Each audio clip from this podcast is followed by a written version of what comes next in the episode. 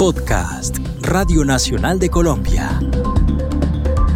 Por Amor al Arte, con Adriana Chica García.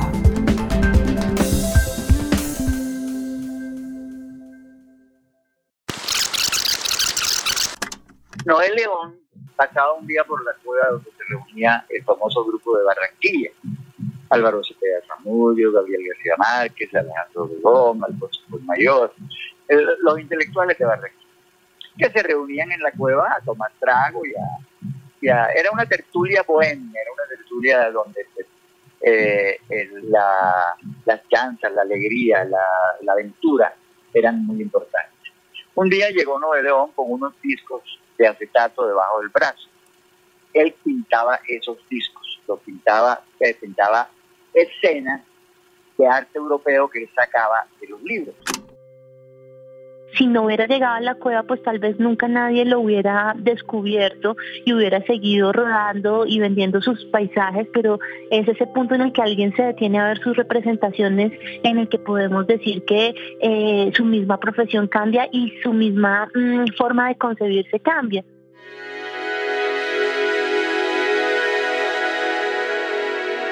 Hola, a partir de este momento vamos a tener una cita con el arte.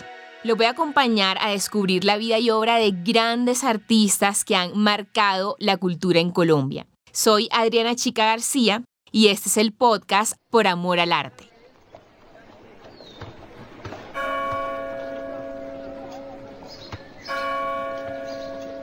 Nos vamos a ubicar a principios del siglo XX, exactamente en 1907. Estamos en un pueblo llamado Ocaña, en una casa muy humilde de un zapatero. Ese año, José Dolores Bastos y su esposa Venancia León tuvieron un hijo. En realidad no se sabe si era el primero o el menor. Lo importante es que se trataba de Noé León. ¿No les suena? ¿Quién? Mm, si no lo han escuchado antes, seguro que después de este podcast no lo van a olvidar. Aunque él pintaba desde muy pequeño, o bueno, eso contaba él ya siendo un artista reconocido, nació en una familia con muchas necesidades. Y en medio de esas condiciones, él no se podía permitir soñar con ser pintor ni nada por lo que nosotros debiéramos recordarlo en ese momento. Ahora, lo paradójico es que a pesar de esas condiciones, logró sobrevivir gran parte de su vida con la venta de sus propias pinturas. Recordemos que él viene de un origen muy humilde, había probado varias profesiones, había como intentado ser policía, vendedor de puerta en puerta, administrador de una garita de juegos, en fin, es como que llega la pintura como uno más de esos oficios que a los cuales pudiera haberse dedicado en ese momento. Ella es Sigrid Castañeda Galeano, historiadora, investigadora de arte, docente y una de las curadoras del Banco de la República la institución que resguarda quizás la colección de arte colombiano más grande. ¿Quién mejor que ella para acompañarnos en este recorrido mágico por la vida y obra de Noé León? Vamos a hacer una cronología rápida. Noé vivió en su pueblo natal solo hasta los 13 años. A esa edad se muda con sus padres al norte, al Caribe, región que va a ser la mayor fuente de su inspiración y la que va a definir sus obras pictóricas. Llegan primero a El Banco Magdalena, un pueblo ribereño y caliente. Luego a Gamarra Cesar, quizás más caliente. Después a Santa Marta, frente al imponente Mar Caribe. Y finalmente llega a Barranquilla, la ciudad capital. Y en todo ese viaje pasó por múltiples oficios. Pastoreó ganado, vendió chécheres, fue garitero, pintor de brocha gorda, chofer, empleado de ferrocarril, siempre huyendo a ser zapatero como su padre. Incluso fue policía. Se enlistó en Santa Marta en 1924. Y ese no solamente fue su trabajo más estable en términos económicos, sino que fue ahí donde se empezó a evidenciar su habilidad por el dibujo. O al menos eso cuentan quienes han estudiado su vida, como el reconocido crítico y curador Eduardo Serrano. Empieza a pintar, según contaba él, en las puertas de los baños, una especie de grafitis, burlándose de sus superiores y de los otros policías amigos de él. Fue policía hasta 1930, cuando su madre enferma y él decide ir a cuidarla. Y por ese tiempo empieza a trabajar en la fábrica de Bavaria, que es la cervecería más importante en Colombia.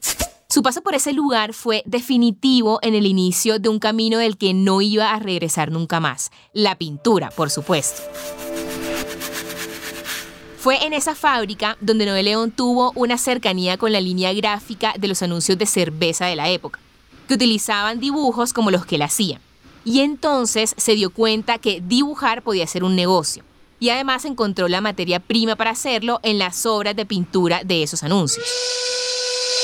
Así que cada noche, luego de esas jornadas laborales en la fábrica, se encerraba en su pequeño cuarto para pintar en estampas, en láminas de papel, tablas de madera, en discos de vinilos o realmente en cualquier elemento barato que tuviera al alcance para retratar los paisajes que copiaba de revistas. Él empieza vendiendo pinturas como reproducciones de imágenes de almanaques eh, y paisajes que venían en postales, es decir, como realmente él llega a la pintura como casi por accidente y más por necesidad, por la necesidad de vender algo que le funcione. En este momento de la historia...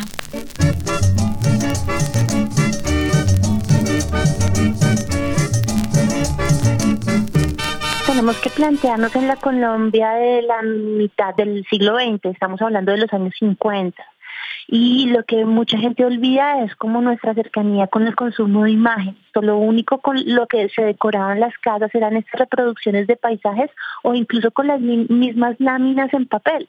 Recordaremos pues las, las famosas gráficas Molinari que servían para decorar Molinari fue un taller de gráfica popular fundado en Cali en 1952, donde se reproducían imágenes religiosas, bodegones, paisajes, imágenes mitológicas, en una técnica de impresión llamada cromolitografía, cromolitografía, que hacía que todos los colores se vieran mucho más vivos.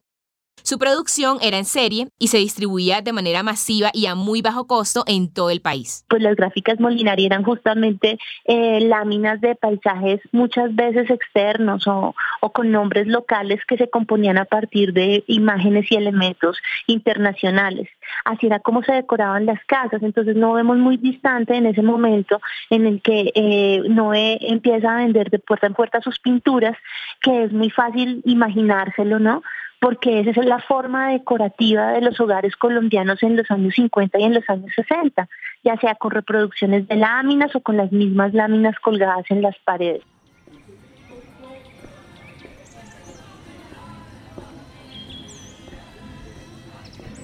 En ese andar diario por las calles de Barranquilla, bajo un sol que uno siente que le brota el calor de la piel, sucedió un evento casi epifánico que lo lanzó a la fama. Era un día cualquiera del año 1965 cuando Noé tocó la puerta de la cueva. Recordemos que el bar La Cueva era un lugar de encuentro eh, de intelectuales y de tertulias muy importante para la mediados del siglo XX. La Cueva era la sede del famoso grupo de Barranquilla, conformado por las personalidades más destacadas de la cultura de la ciudad en esa época. Escritores, periodistas, artistas entre ellas Gabriel García Márquez, José Félix Fuenmayor, el catalán Ramón Viñas, Álvaro Cepeda Zamudio, Alejandro Obregón, Orlando Rivera alias Figurita, Julio Mario Santo Domingo, entre otros. Ellos eh, ven este pintor que está eh, tocando de puerta en puerta, lo llaman, le dicen que le muestren las pinturas y dependiendo de quién cuente la historia, pues hay como variaciones. Según la cuenta Obregón, dice que él fue el que lo llamó y que al ver sus pinturas quedó sorprendido por el manejo del color y la representación. Si la cuenta Gómez Sicre, eh, pues eh, encontramos que él dice que él fue el que lo llamó y se las mostró posteriormente a Obregón y entre los dos decidieron como hablar con él, comprarle un par de pinturas y eh, Obregón queda sorprendido y entablan ahí una relación. Sigrid se refiere al pintor expresionista Alejandro Obregón, uno de los artistas más influyentes en Colombia en esa época, máximo representante del arte moderno en el país, y que para entonces ya era un artista reconocido. Y al cubano José Gómez Sicre, un crítico y curador de arte muy importante en Latinoamérica, que para la fecha dirigía el Departamento de Artes Visuales de la Unión Panamericana, más tarde convertida en la Organización de Estados Americanos, OEA. Esa relación empieza al principio como con una gran admiración de parte y parte. Obregón ya era el artista moderno reconocido y eh, Noel León eh, al parecer Alejandro Obregón le hace un comentario como que este es un verdadero pintor, ya quisiera yo pintar como tú pintas, y empieza mm, como hay una estrecha relación de compra y venta de pinturas. Esos intelectuales quedaron maravillados con la ingenuidad de las pinturas de Noé, que antes de ser una desventaja fue justamente lo que lo potenció. Admiraban su libertad e independencia al no seguir lo que imponía la academia. Y entonces lo catalogaron enseguida. Le dijeron que era un artista primitivista. Artista primitivista. Noé jamás había escuchado sobre eso. Y si ustedes tampoco han escuchado sobre el primitivismo, voy a hacer un pequeño paréntesis para contarles de qué se trata esta corriente. Bueno, el arte primitivo tiene tres acepciones muy claras. La primera es el arte de los pueblos primitivos, de los pueblos prehistóricos. La segunda es el arte popular, y la tercera es el arte que también se conoce como naif, que es donde cae Noé León. Esa fue la respuesta de Eduardo Serrano a una pregunta del escritor Plinio Apuleyo, que conoció la historia de Noé porque frecuentaba la cueva con sus amigos del grupo de Barranquilla. Fue una entrevista en el programa Al filo de la navaja de Señal Colombia. Lo que tienen en común estos tres conceptos que menciona Eduardo es la falta de conocimientos formales sobre pintura. Los artistas primitivistas pintan lo que ven y no quieren imitar exactamente a la realidad. Por el contrario, sus representaciones están basadas en sus pensamientos y en la apreciación emocional de eso que ven o que vieron en algún momento. Y por eso su estética es simple, no hay composición, no hay perspectiva y el uso de color es básico.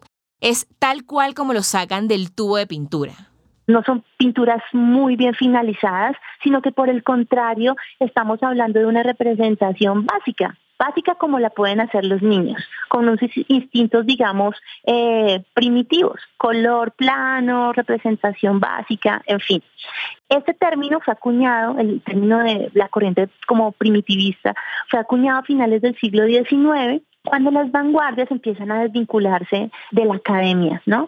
Empiezan a decir que eh, todo lo que se enseña en la academia puede ser subvertido, es decir, que esa composición tan académica, tan acartonada, tan perfeccionista, pues está bien, pero también está bien empezar a salirse de ese marco y de ese margen.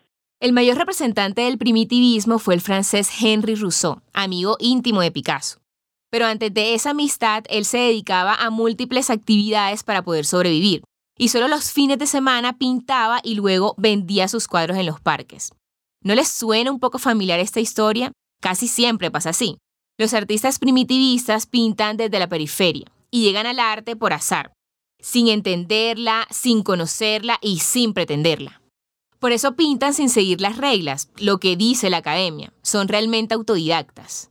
Y eso podríamos decir que es una ruptura totalmente moderna, es lo que le da pie al inicio del arte moderno, desvincularse de la academia. Entonces podríamos decir que los primitivistas son aquellos pintores que rompen con la estructura y eh, los esquemas impuestos por la Academia de Pintura y empiezan a pintar bajo otros parámetros más sensitivos, más simples, mm, incluso más cercanos con la idea de representación.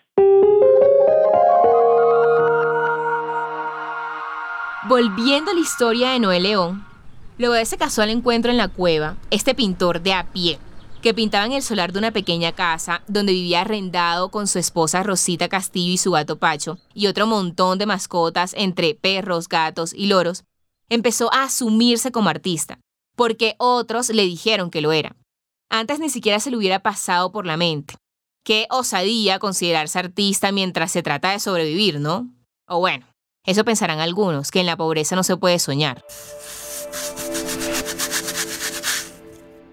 El caso es que en los 60, Gómez Sicre, el curador cubano, llevó algunos de sus cuadros a una exposición de artistas emergentes en Washington. Y a partir de esa visibilidad, muchos empezaron a imitar su estilo y se convirtió en el máximo representante del primitivismo en Colombia.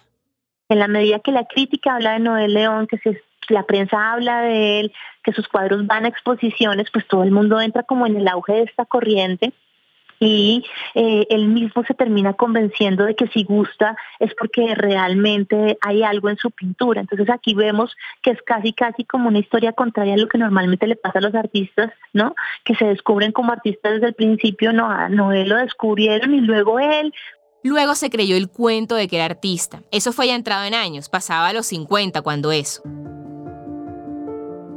Para entonces, ya todo ese largo camino de andariego le construyó una mirada diferente sobre el Caribe, que hizo que todos los que vemos su obra sintamos la magia de esa cotidianidad, de lo que está ahí siempre, pero que nunca nos detenemos a ver. Noé León bordeaba el río, caminaba por montañas, atravesaba selvas y eso es lo que vemos en sus cuadros retrataba las procesiones de los pueblos ribereños, los viajes completamente anecdóticos en los buses de tierra caliente, los niños volando cometas, escenas de barrio, los mercados de aves, los vapores del río Magdalena y el carnaval, por supuesto. Resalta especialmente su representación animal. Toda la fauna del bosque seco tropical él la pintaba desde su sentir. Los pájaros de exóticos colores, los tigrillos cazando o amamantando, aunque en la vida real eso no lo hagan los monos trepados a los árboles, cocodrilos saliendo del río, las iguanas tan fáciles de encontrar en cualquier caminata casual por Barranquilla. Yo creo que la obra de Noel León hay que entenderla con más profundidad. Parece que en un momento en que el arte moderno estaba mirando hacia afuera, los primitivistas estaban mirando hacia adentro. Mientras se hacían representaciones a la manera o la usanza de de lo que estaba en boga en Europa o en Estados Unidos, los primitivistas seguían trabajando sobre unos parámetros muy locales e incluso muy regionales. Entonces vamos a encontrar un tipo de representación enmarcada en eso cotidiano colombiano. Y creo que ese fue el éxito justamente del primitivismo en estas décadas. Noelo nunca dejó de sorprenderse con el rincón del mundo que le tocó habitar, y con el tiempo sus cuadros estuvieron colgados en las paredes de galerías y museos en Colombia, Europa y Estados Unidos. Aunque nunca le interesó la fama, ni tuvo pretensión con su obra más que hacerla. Y como las paradojas son la base de esta historia tan colombiana, Noel León murió casi sin vista en 1978 en Barranquilla, en la misma vida precaria en la que nació aunque para entonces ya sus obras se vendían bastante bien en el mercado del arte.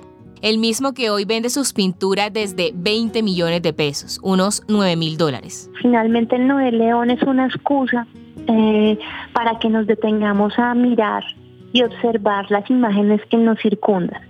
Es decir, somos una sociedad tan cargada de imágenes que a veces las damos por entendido y ya no nos detenemos en ellas. Él es una excepción, es decir, alguien lo descubrió y gracias a ese descubrimiento podemos conocer hoy su obra. Entonces hay muchos artistas que continúan en el anonimato, eh, del cual tal vez nunca sabremos nada porque no fueron descubiertos o porque sus obras no están exhibidas en museos, no porque no sean buenos. Parece que la imagen de Noel León nos llama la atención a todos nosotros como espectadores nos enseña a mirar nuestro entorno, a mirar la producción artística rural, a mirar la producción de aquellos artistas de calle eh, que siguen hoy construyendo sus imágenes, que siguen mirando a su alrededor y representando sin ninguna pretensión lo que ven. Yo creo que todos ellos merecen que nos detengamos y que analicemos esas obras. Noel León hay muchos, hay muchos Noel León. Eh, tal vez somos nosotros como sociedad los que tenemos que detenernos a mirar dónde están, ¿Cuántos pintores primitivistas seguirán en el anonimato total en algún rincón de Colombia? Quizás alguno ya haya tocado a tu puerta.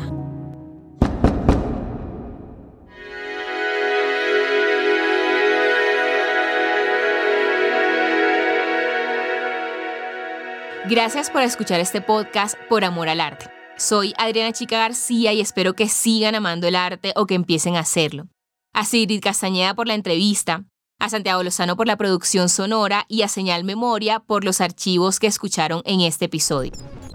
En el próximo. A través del teatro, a través de las artes, yo sentía cómo estos niños encontraban un lenguaje para expresar sus dolores, para exorcizarlos, para recrearlos y para limpiarse.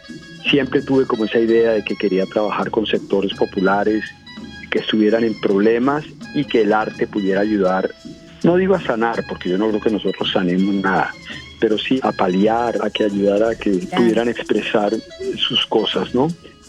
Hablaremos con el coreógrafo, músico, filósofo y poeta Álvaro Restrepo, el director del Colegio del Cuerpo, un centro cultural ubicado en Cartagena, que ha trabajado por más de 20 años con niños, niñas y jóvenes de barrios vulnerables para acercarlos al arte y a sí mismos a través de la danza.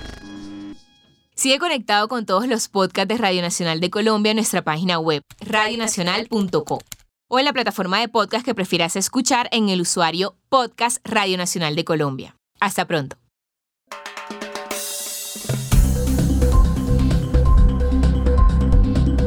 Este fue un podcast de Radio Nacional de Colombia.